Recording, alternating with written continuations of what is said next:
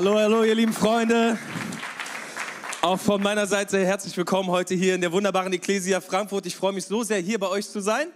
Mein Name ist Christian Kruse. Ich bin, wie Christi schon gesagt hat, Pastor aus der Ecclesia in Bielefeld und auch jeden, der im Livestream am Start ist, sehr herzlich willkommen hier im Gottesdienst. Ähm, ja, ich freue mich, wie gesagt, total hier zu sein. Meine Kirche ist voller Bio-Deutscher, das werde ich gleich nächste Woche droppen. Ähm, ja, die feiern auch gerade Gottesdienst und ähm, ich liebe es, hier zu sein. Wann immer ich mit Christi zusammen bin, geht es mir am Ende besser. Wer von euch empfindet auch so? Das ist so ein, einer der Menschen, die sollte man einfach irgendwo im Leben immer mal wieder auftauchen haben. Äh, man ist immer ermutigt und ich finde das total fresh, was Gott hier an den Start gebracht hat in Frankfurt in dieser Kirche. Echt, das ist eine tolle Atmosphäre und toll, toll hier zu sein. Das ist ein großes Privileg. Christi, ich habe schlechte Nachrichten. So neu ist die Predigt nicht. Wir werden das hinkriegen. Aber heute Morgen kam euer freundlicher Folienmann schon zu mir, meinte 27 Folien. Ich meinte, keine Sorge, ja, wir kriegen das alles miteinander hin. Ähm, genau, ihr seid in euer Season Kingdom Culture und der Christi hat mich gebeten, ähm, über, über die Predigt, äh, über Glauben heute zu reden. Ähm, das Thema heute ist Glaube ist die Antwort. Und ich liebe es, über Glauben zu sprechen, weil ich weiß, Folgendes wird passieren. In dem Moment, wo jemand über Glauben predigt, wirst du Glauben bekommen. Und ähm, da sind Dinge und Zeugnisse, die werden heraus entstehen aus diesem Gottesdienst, weil du heute ermutigt bist, neu zu glauben für dein Leben. Und deshalb freue ich mich total für dich und ich freue mich für mich, ähm, weil ich glaube, Jesus wird etwas in uns wachsen lassen, das wirklich ganz konkret in unserem Leben stattfinden wird und unser Leben verändern wird. Amen. Okay, ich habe zwei Bibelversen, mit denen wir starten. In Römer 1, Vers 17 steht das hier. Nur auf den vertrauenden Glauben kommt es an und alle sind zu solchem Glauben berufen. So steht es ja in den Heiligen Schriften, der Gerechte aber wird aus Glauben leben. Und dann heißt es in Hebräer 11, Vers 6, ohne Glaube ist es unmöglich, Gott zu gefallen. Wer nämlich zu Gott kommen will, muss darauf vertrauen, dass es ihn gibt und dass er alle belohnen wird, die ihn suchen. Okay, also wir haben jetzt gerade eine ganze Menge schon gelernt hier, ja? Die Bibel sagt, es kommt auf den Glauben an. Alle sind zum Glauben berufen. Der Gerechte wird aus Glauben leben. Ohne Glauben ist es unmöglich, Gott zu gefallen. Und wenn wir zu Gott kommen wollen, dann müssen wir glauben, ähm, dass, er, dass er der ist, der gesagt hat, er ist. So, es, es braucht eine ganze Menge Glauben in unserem Leben. Und deshalb stellt sich heute für uns zuerst die Frage, okay, was ist denn eigentlich Glauben? Ähm, wenn Glaube so zentral ist in unserem Leben, was was bedeutet es zu glauben. Und ich habe dir mal einen anderen Vers mitgebracht, einen sehr bekannten aus Hebräer 11, Vers 1. Da heißt es, es ist aber der Glaube, eine feste Zuversicht dessen, was man hofft und ein Nichtzweifeln an dem, was man nicht sieht. Sagt mal alle, was man nicht sieht. Okay, ich will dir heute Folgendes versuchen zu erklären auch wenn dieser Text sagt, Glaube ist etwas, das man nicht sieht, dass du darauf eine Zuversicht baust, glaube ich, dass Glaube ganz viel damit zu tun hat, wie du Dinge siehst. Es geht ganz viel um deine Sicht auf die Dinge. Und zwar stellt sich immer die Frage, wie wirst du Dinge sehen in deinem Leben? Ich meine, wir sind uns alle einig, wir alle sehen Dinge immer unterschiedlich. Ja, ich sehe Dinge immer anders als meine Frau, ganz oft. Ja, ähm, ich sehe Dinge anders als meine Kinder. Wir alle schauen unterschiedlich auf Dinge, aber die Frage ist nicht wirklich im Leben, wie siehst du etwas, sondern wie sieht Gott etwas und schaffst du es für diese Dinge in deinem Leben, für diese Dinge, die ihr als Kirche tun möchtet, die Perspektive Gottes einzunehmen. Und dafür muss er unsere Sicht verändern. Okay, was ich heute erklären möchte, ist, Gott muss, muss in deinem Leben ein paar Augen aufmachen, ähm, die andere Augen sind als die Augen in deinem Kopf. Und das ist, was Paulus uns erklärt. Und du, jetzt verstehst du schon, warum 27 äh, Folien. Ja, wir, wir schaffen das miteinander. Äh, wir lesen das hier in Epheser 1. Da sagt Paulus, pass auf, eröffne euch die Augen des Herzens. Was Paulus uns hier sagt, ist, du hast nicht einfach nur diese Augen in deinem Kopf sondern es gibt Augen, ähm, das sind deine Augen des Herzens, die sind dazu imstande, etwas zu sehen, das diese Augen nicht sehen können. Okay, dass diesen Augen verborgen ist. Und Paulus betet für seine Kirche. Er sagt, hey Freunde, ich bete so sehr, dass Folgendes passiert, dass Gott euch andere Augen öffnet in eurem Leben. Damit Folgendes passiert, guck mal, damit ihr seht, ja nicht mit diesen Augen, sondern mit eurem Herzen im Glauben, welche Hoffnung er euch gegeben hat zu welchem großartigen Ziel er euch berufen hat. Er lasst euch erkennen, wie reich er euch beschenken will und zu welcher Herrlichkeit er euch bestimmt hat. Okay, er sagt, hey Freunde, ich bete, dass Gott euch diese Augen eures Herzens aufmacht, damit ihr das seht, was diesen Augen verborgen ist, nämlich den Reichtum Gottes, die Fülle des Lebens, alles, was Gott für dein Leben hat. Aber dafür muss dieses Wunder passieren, dass Augen aufgehen, die nicht deine normalen Augen sondern die Augen deines Herzens. Und wir haben ein ganzes Buch voll, die Bibel, voll von Geschichten, wie Gott Augen öffnet. Ich habe euch mal ein paar Beispiele mitgebracht. In 1. Mose 21 liest du von Hagar und ihrem Sohn Ismael. Und ähm, Hagar wird im wahrsten Sinne des Wortes in die Wüste geschickt. Und sie ist kurz davor zu sterben. Und Gott öffnet ihr die Augen und sie kann etwas sehen, das sie vorher nicht gesehen hat. Wir lesen das hier in 1. Mose 21. Da öffnete Gott Hagar die Augen, sodass sie einen Brunnen entdeckte. Okay, Gott macht ihr die Augen auf und Hagar hat etwas erkannt, was sie vorher nicht, sie war dazu nicht in der Lage, es zu sehen. Nur weil Gott es ihr geschenkt hat, konnte sie es sehen und sie wurde übernatürlich vor dem Tod bewahrt. Ähm, dann die Geschichte kennst du bestimmt in 2. Könige 6, 6 von Elisa und seinem ähm, Diener Gehasi. Ja, Gehasi hat die Hose voll, weil überall sind die Feinde und Elisa ist total entspannt und Gehasi kriegt die Krise und sagt, hey, warum bist du so entspannt? Ähm, und Elisa sagt, Freund, weil ich was sehe, was du nicht siehst. Und schaut mal, was er dann, tu, dann tut. Er betet für ihn. Herr, öffne ihm die Augen und lass ihn sehen. Da öffnete der Herr dem Diener die Augen und als er aufblickte, sah er, dass das Bergland von Elisa herum voller feuriger Pferde und Streitwagen war. Okay, er bekam äh, Augen geöffnet, um etwas zu sehen, das er vorher nicht sehen konnte und plötzlich hatte er keine Angst mehr. Es war übernatürlich, weil er hat die, die, die himmlischen Herrscharen gesehen, dort diese Streitwagen, da hättest du auch keine Angst mehr. Ja, ich hatte auch keine Angst mehr. Es war alles gut, weil Gott hat ihn sehen lassen. Im Neuen Testament ähm, lesen wir, wie Jesus diesen beiden Jüngern begegnet, die ihm nachgefolgt sind, ähm, als er auf dieser Erde war. Und er ist gestorben und sie sind geknickt und sie laufen diese Straße nach Emmaus. Ähm, und essen mit Jesus und wir lesen jetzt, also Jesus begegnet ihnen, ja, sie, sie verbringen Zeit mit ihm, sie essen mit ihm und wir lesen das hier in Lukas 24. Da wurden ihnen die Augen geöffnet und sie erkannten ihn. Also andere Augen, die sind nicht mit geschlossenen Augen die ganze Zeit gelaufen, sondern der Herr hat etwas in ihrem Herzen getan und sie hatten geöffnete Augen, um zu sehen, um was es hier überhaupt geht. Und das veränderte ihr Leben. Und ich will dir heute die Frage stellen, mit was für Augen schaust du auf dein Leben? So, ja. Mit welchen Augen schaust du auf die Umstände in deinem Leben? Welche Perspektive nimmst du ein, wenn du durchs Leben gehst? Bist du ständig du mit deiner eigenen Kraft?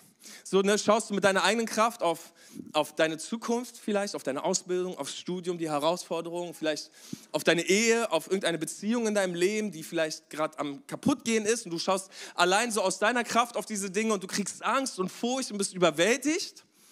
Oder nimmst du die Perspektive Gottes ein für diese Dinge? Du schaust mit Gottes Augen auf diese Dinge und erlebst, wie Gott dich aufbaut, dir Glauben schenkt, dir Mut gibt, dir Hoffnung gibt für die Zukunft. Und das ist so ein bisschen die Frage, die ich heute so stellen will.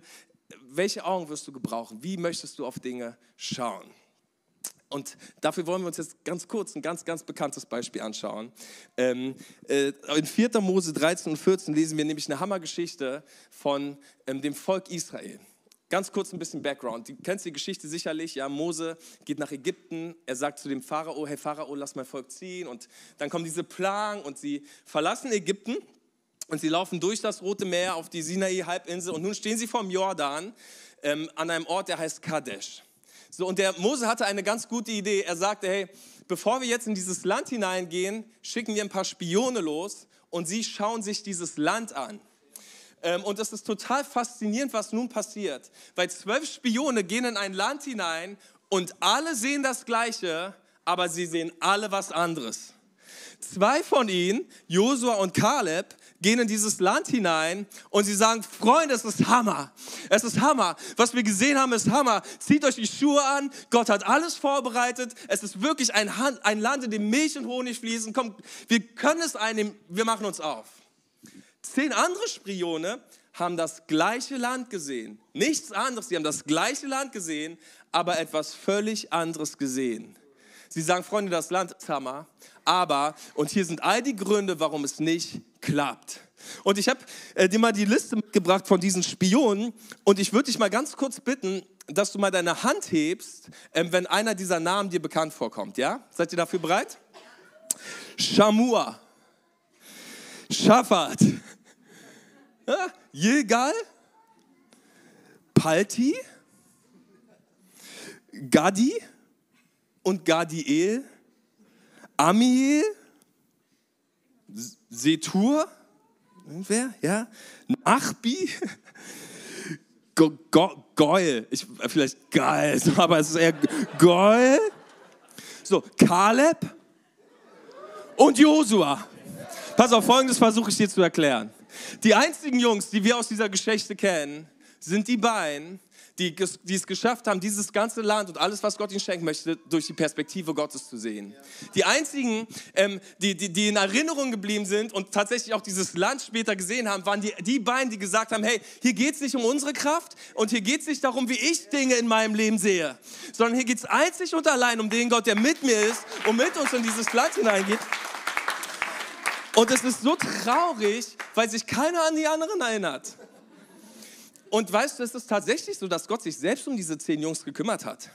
Ähm, er hat sie getötet. Und das ganze Volk, ähm, das ganze Volk verlor Mut.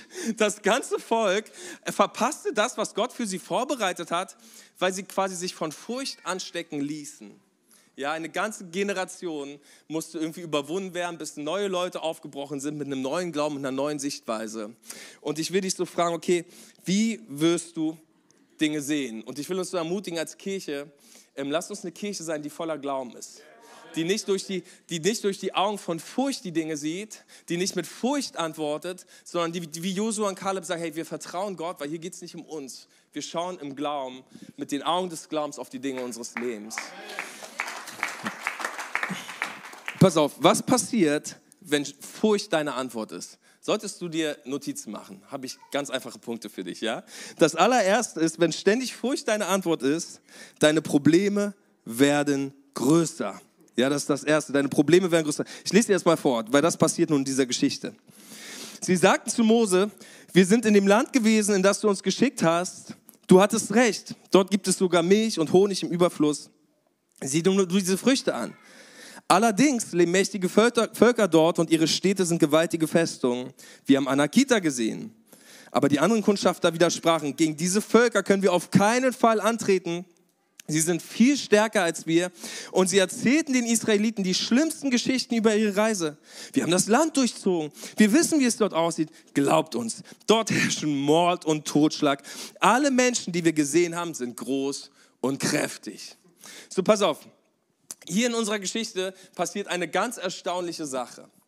Dieses Volk, das gerade diesen Bericht gehört bekommt, wisst ihr, sie haben gerade den mächtigsten Mann und die mächtigste Armee dieser Welt besiegt, nämlich Ägypten. Aber ihre Furcht ließ sie vergangene Siege vergessen. Plötzlich, plötzlich kommen kleine Völker aus dem Nirgendwo, über die sie überhaupt gar nichts wissen und sie verkriechen sich vor Angst und sie sind total verschreckt, obwohl Gott gerade ihnen geholfen hat, den Pharao und sein Volk zu besiegen. Ja, aber, aber, aber diese Furcht machte, dass, sie, dass, dass die Probleme größer wurden in ihrem Leben. Und ich meine, kennst du das nicht auch? Du hast irgendein Problem, sagen wir mal, jemand sagt irgendwas Doofes zu dir und du denkst darüber nach und du denkst da weiter drüber nach und du diskutierst. Ich bin richtig gut darin, in, in der Dusche Diskussionen zu führen. Ja? Und man diskutiert so mit irgendjemandem, den es nicht gibt. Und diese Sache wird immer größer. Und es wird immer größer. Und plötzlich hast du das Gefühl, die ganze Welt ist gegen dich, äh, weil du quasi, dass diese Furcht in dir die, die Sachen größer werden lässt. So, und sie lässt dich vergangene Siege vergessen. Und ich finde es so bemerkenswert, die Mehrheit der Botschafter ähm, berichtet Negatives. Und ich glaube, das wird immer wahr sein in unserem Leben. Wann immer du versuchen wirst, etwas für Jesus zu reißen, wann immer du im Glauben etwas starten willst, wird es die Mehrheit der Menschen geben, irgendwie, die sagen wird, hey, das ist nicht möglich. Es kann nicht passieren. Hey, aber wir wollen andere Kirchen sein. Ja, wir wollen nicht die Stimme des Zweifels sein, sondern wir wollen die Stimme des Glaubens sein. Wir wollen glaubensermutigt sein und immer nach vorne schauen und auf Jesus schauen. Nur zwei Spione haben geglaubt. Und wisst ihr, was so krass ist? Wir lesen das später, 40 Jahre ähm, später, als sie in das verheißene Land kamen. Wisst ihr, was die Völker dort gesagt haben? Sie haben gesagt, hey, wir waren total verschreckt, als wir von euch gehört haben. Wir haben die ganze Zeit gehofft, dass ihr nicht kommt, weil wir haben gehört, was Gott mit dem Pharao und seinem Volk angestellt hat. Wir hatten panische Angst vor euch. Das war die Realität. Aber das Problem hat hier oben stattgefunden. Okay, die Furcht hat ihre Probleme größer gemacht, als sie eigentlich sind. Okay, das ist das Erste, was die Furcht macht. Das Zweite ist, du unterschätzt deine Fähigkeiten. Das ist, was Furcht macht. Schau mal, was wir lesen. Ähm, wir kamen uns neben ihnen wie Heuschrecken vor und in ihren Augen waren wir das auch. Ja, sie, sagt, sie sagen, hey Freunde, neben diesen Leuten dort sind wir nichts als olle Insekten. Wir, wir, wir können gar nichts, wir sind gar nichts. Wisst ihr, das Problem ist, Gott hat sie aus Ägypten befreit und sie waren Sklaven, aber Gott hatte sie frei gemacht und sie waren eigentlich nun frei, aber in ihrem Kopf waren sie noch Sklaven. Ja, sie haben sich weiterhin so gesehen, hey, wir sind olle Insekten. Und es ist etwas, was der Teufel so gerne in unserem Leben tut. Er taucht so gerne auf und nimmt uns die Identität so und, und raubt uns das, was Jesus eigentlich aus uns gemacht hat. Hey, du bist kein olles Insekt. So, du bist nicht klein. So, du, du bist eine neue Schöpfung in Jesus Christus. Die Liebe Gottes, der Himmel ist über deinem Leben offen. Du bist gesegnet mit allen geistlichen Segnungen der Himmelswelt. Weißt du, der Teufel taucht nämlich immer auf und, und erinnert dich an deine alten Niederlagen, an deine alte Sünde, an die, hey, kannst du dich erinnern, was du damals gemacht hast? Vielleicht auch, kannst du dich erinnern, was du gestern Abend gemacht hast? Aber das ist nicht, wie Jesus dich sieht sondern Jesus stellt sich an deine Seite und er spricht dir Mut zu und er sagt, hey, du bist frei, komm, ich habe alles neu gemacht. Nun nimm ein, was ich dir geschenkt habe, ja? Lass dich nicht zurückhalten von dem Teufel und seine Lügen und was er dir einflüstert, sondern fang an mit den Augen deines Herzens zu sehen und nimm meine Perspektive ein und ich will, dass du das verstehst und ermutigst du rausgehst. Gott sieht dich nicht, wie du dich selbst siehst, sondern er sieht dich voller Liebe, voller Annahme, voller Hoffnung, so viel Zukunft und du kannst ihm so sehr vertrauen. Von daher unterschätzt dich nicht. Du bist ein wunderbares Kind Gottes. Ja? Das dritte, was wir sehen in dieser Geschichte, ist, dass sich Entmutigung breit macht. Und wäre es nicht so traurig, wäre es lustig, weil wir lesen jetzt das hier. Da schrien alle Israeliten laut auf und sie weinten die ganze Nacht hindurch. Sie murrten gegen Mose und Aaron und klagten, wären wir doch bloß in Ägypten oder hier in der Wüste gestorben, ach, wären wir doch bloß tot. und du denkst dir, okay, ganz ruhig. So, ne? Ich meine, jetzt sagen sie, ach, jetzt ist nicht nur mehr das Land einfach nur schlecht und die, und, die, und die Gegner sind irgendwie hart, sondern jetzt ist das ganze Leben irgendwie nicht mehr so richtig wert, gelebt zu werden. Ja? Sie sind so richtig krass drin in so einem Rumgeheule und sie sind voller Furcht. Und das bringt sie zum vierten Punkt. Ähm, sie geben Gott die Schuld. Schaut mal, warum hat uns der Herr in dieses Land gebracht? Ja, warum Gott hast du uns hierher gebracht? Wäre es da nicht das Beste für uns, nach Ägypten zurückzugehen? Und ich habe so darüber nachgedacht und dachte mir, wirklich? Ist das euer Ernst? Ihr sagt, das Beste für uns wäre es, nach Ägypten zurückzukehren. Das Beste. Wirklich das Beste. Und ist das nicht irgendwie so in uns? Ich meine, warum ist, ist Ägypten für sie so attraktiv? Und das ist jetzt ganz wichtig für den Glauben. Ägypten, in Ägypten waren sie zwar Sklaven, aber Ägypten kannten sie. Und in uns ist etwas, das es hasst, das Unbekannte zu verlassen. Selbst wenn es bedeutet, dass wir frei sind. In uns ist dieses, die, wir fühlen irgendwie Sicherheit in dem Bekannten, aber nicht vergessen, das Bekannte hieß für sie, ihr seid Sklaven, ihr werdet unterdrückt, ihr müsst schuften, wir, wir, wir, wir, wir misshandeln eure Familien.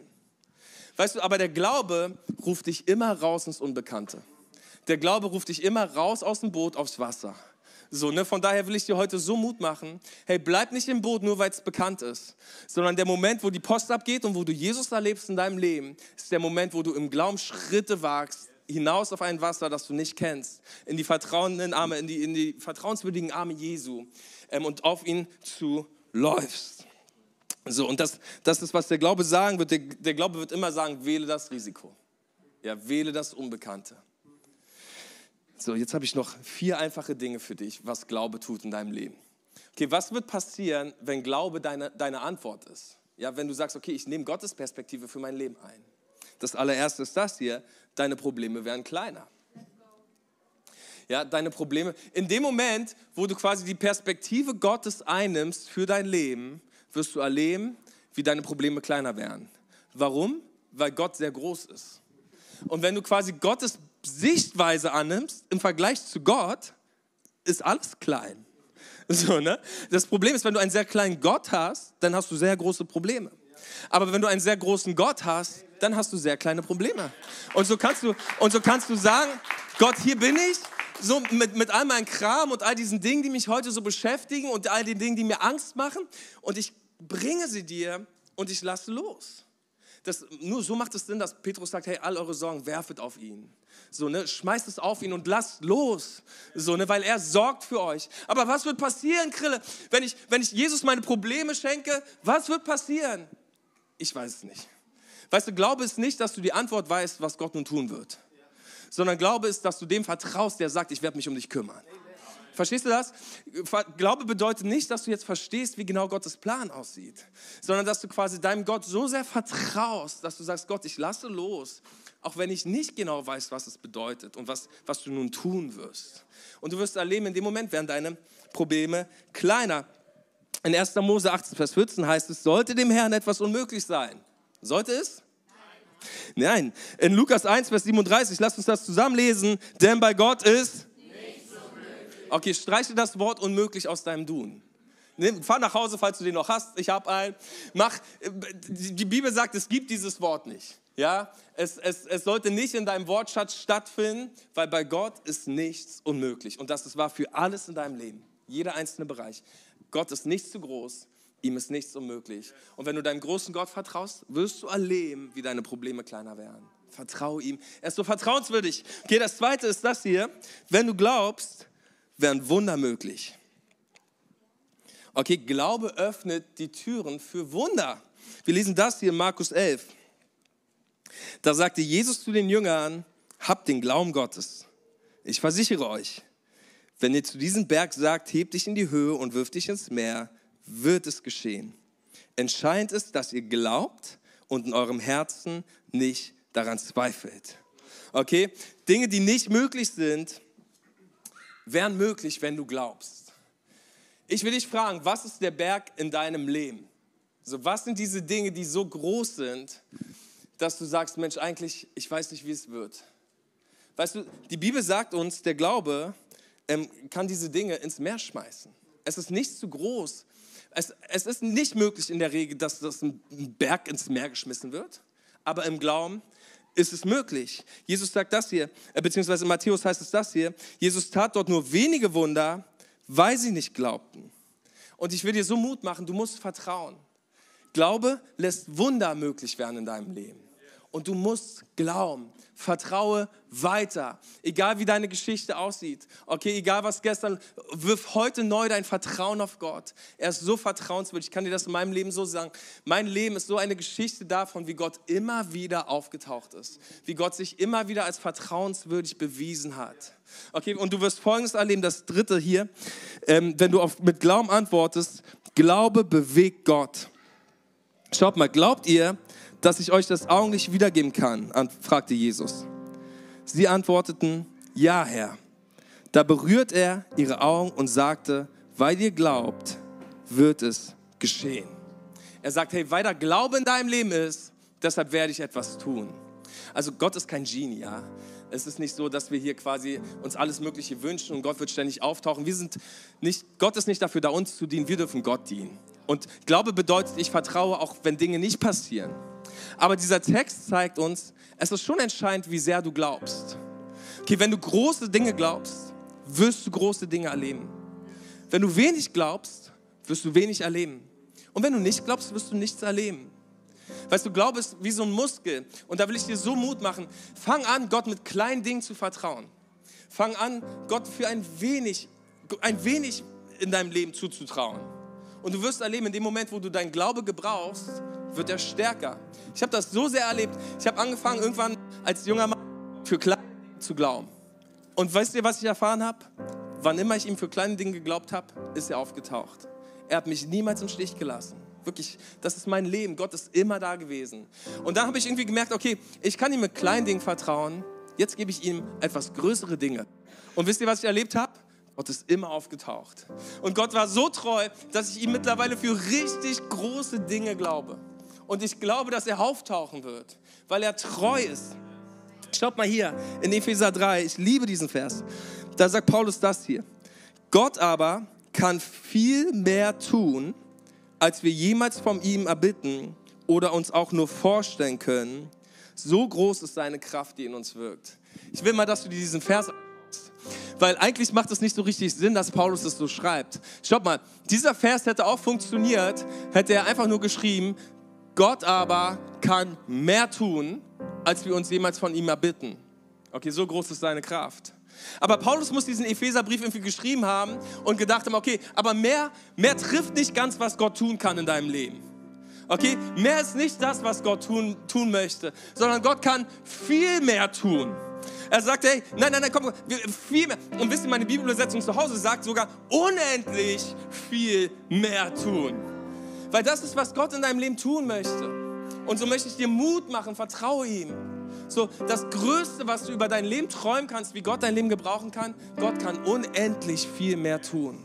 Gott möchte viel mehr tun. Und was er braucht, ist, dass du ihm dafür vertraust. Dass du deine Hand in seine, dein Leben in seine Hände legst und sagst, Gott, hier bin ich. Du wunderbarer Gott, ich vertraue dir mein ganzes Leben an. Ich schenke dir mein Glauben. Und deshalb antworte mit Glauben. Sei jemand, der immer wieder Glaube aufbringt und ihn auf Gott wirft. Ich glaube, wenn es im Himmel Tränen gäbe, die es nicht gibt, ähm, dann wäre es, weil wir quasi sehen, was alles möglich gewesen wäre, hätten wir nur mehr geglaubt.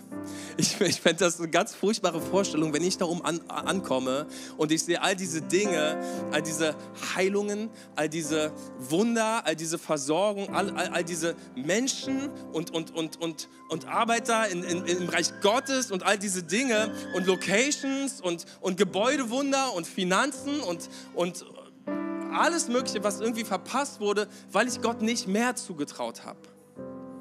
Und ich will dir so sehr Mut machen, dich von diesem Gedanken so ein bisschen inspirieren zu lassen, weil ich will das, ich will das nicht.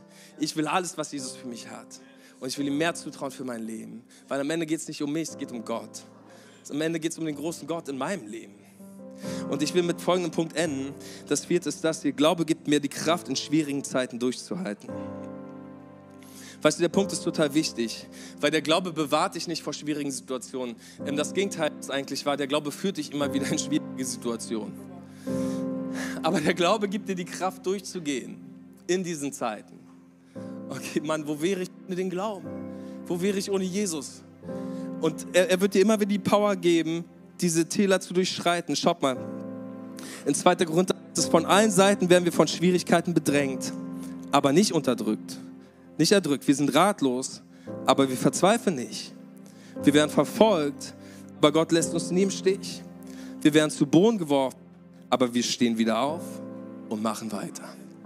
Und das ist, womit ich dich jetzt ermutigen will. Ich stehe wieder auf und mach weiter. Vielleicht sind hier einige heute, du hast Glauben verloren. So, du hast irgendwie das Gefühl, man kann nicht Gott vertrauen oder kann ich es nicht, ich weiß nicht so ganz. Hey, steh auf und, und, und, und wirf dein Vertrauen heute auf Jesus. Komm, halt doch heute dich neu an Jesus fest und ergreife vielleicht, wenn du wie Petrus auf dem Wasser gelaufen bist und am Untergehen bist, dann ruf einfach, Herr Jesus, hilf und wirf heute neu deine, deine Hand so in seine Richtung. Du wirst erleben, wie er deine Hand greift, nicht rauszieht. Der vertrauenswürdig ist in deinem Leben. Alles, was es braucht, ist, dass du ihm dein Glauben schenkst, dein Vertrauen schenkst. Komm, wir gehen ins Gebet. Herr Jesus Christus, wir preisen dich ähm, als den wunderbaren, lebendigen Gott. Wir danken dir, Herr, dass du so viele Wunder getan hast in der Vergangenheit, Herr. Du wirst viele Wunder in der Zukunft tun, aber heute bete ich, Herr, in deinem Namen, dass du Wunder tust an diesem Tag, in diesem Raum. Herr Jesus Christus, wir, wir sagen dir, Herr, dass wir dir vertrauen mit unserem Leben. Vater, wir trauen dir alles zu. Du bist unser großer Gott, der den Himmel und die Erde gemacht hat, der einen wunderbaren Plan für unser Leben hat. Herr, nicht einen Moment unseres Lebens hast du uns aus der Hand gelassen, sondern du hältst uns und du bist bei uns und du bist da und du bist nah. Und ich bete für jeden, der hier gerade ist und sagt, hey, ich brauche brauche, brauche ein Wunder und ich, ich, ich will neu glauben. Jesus, komm nun und schenke, dass die Augen des Herzens aufgehen, Herr. Dass wir übernatürlich dazu in der Lage sind, dich zu sehen und deine Kraft und die Perspektive Gottes auf die Umstände in ihrem Leben. Vater, ich bete, dass du durch deinen guten Geist jeden Einzelnen ermutigst, der gerade meine Stimme hört. Jesus, dass jeder Einzelne aufgehoben wird und, und, und wirklich in seiner Identität in dir gestärkt wird, Vater. Dass wir wirklich diesen Lügen des Teufels ähm, ähm, widerstehen und sie als Lügen abstrafen, wo er kommt und sagt, hey, du bist, du bist ähm, nicht geliebt und du, du bist nicht gemeint und Gott meint dich nicht, wenn es um unendlich viel mehr geht und du, du bist klein und erinnerst, erinnerst du dich an diese Sünde in deinem Leben. Jesus, ich bete, dass diese Lügen und diese Festung eingerissen werden im Namen Jesu und durch die Wahrheit deiner Liebe ersetzt werden. Herr Jesus, danke, dass du so vertrauenswürdig bist und so wundervoll. Wenn du heute hier bist, und du hast keine persönliche Beziehung zu Jesus Christus, dann ist das das großartigste Geschenk, das du erfahren kannst. das Wunderbarste, was in deinem Leben passieren kann, ist, dass Jesus in deinem Herzen Platz nimmt. Ähm, und wenn du das gerade so merkst in deinem Herzen, dass irgendwas los ist, dich etwas bewegt, dann ist das der Heilige Geist, der dich zieht, ähm, der dich hierher gebracht hat, damit du Jesus kennenlernst. Und weißt du, dafür braucht es nicht viel. Alles, was es braucht, ist, dass du mit einem Gebet dein Herz öffnest und Jesus in dein Herz einlädst und empfängst, was er für dich getan hat, als er für dich am Kreuz gestorben ist. Und wenn du das heute tun möchtest, wenn du heute diesen allerersten Schritt auf Jesus zugehen möchtest, dann würde ich dich bitten, dass du mal deine Hand hebst. Nicht, als, nicht für mich, sondern als Zeichen für, für Jesus, der dich sieht und dein Gebet hört. Amen. Komm, sei ruhig mutig und heb mal deine Hand hoch. Komm, und jetzt kannst du gerne beten ähm, mit deinem ganzen Herzen und mir nachsprechen. Jesus Christus, heute schenke ich dir mein Herz. Danke, dass du für mich gestorben bist, weil du mich so sehr willst. Du hast dein Leben für mich gegeben und heute schenke ich dir meins. Danke, dass ich zu einem neuen Menschen werde durch die Kraft deines Kreuzes. Bitte erfülle mich mit deinem guten Geist und mach mich heute neu. Danke für ein neues Leben in dir. Ich will dir nachfolgen und ich möchte dir dienen mit meinem ganzen Herzen. Im Namen Jesu. Amen. Komm, wir geben den Leuten mal einen großartigen Applaus, die das gerade gebetet haben.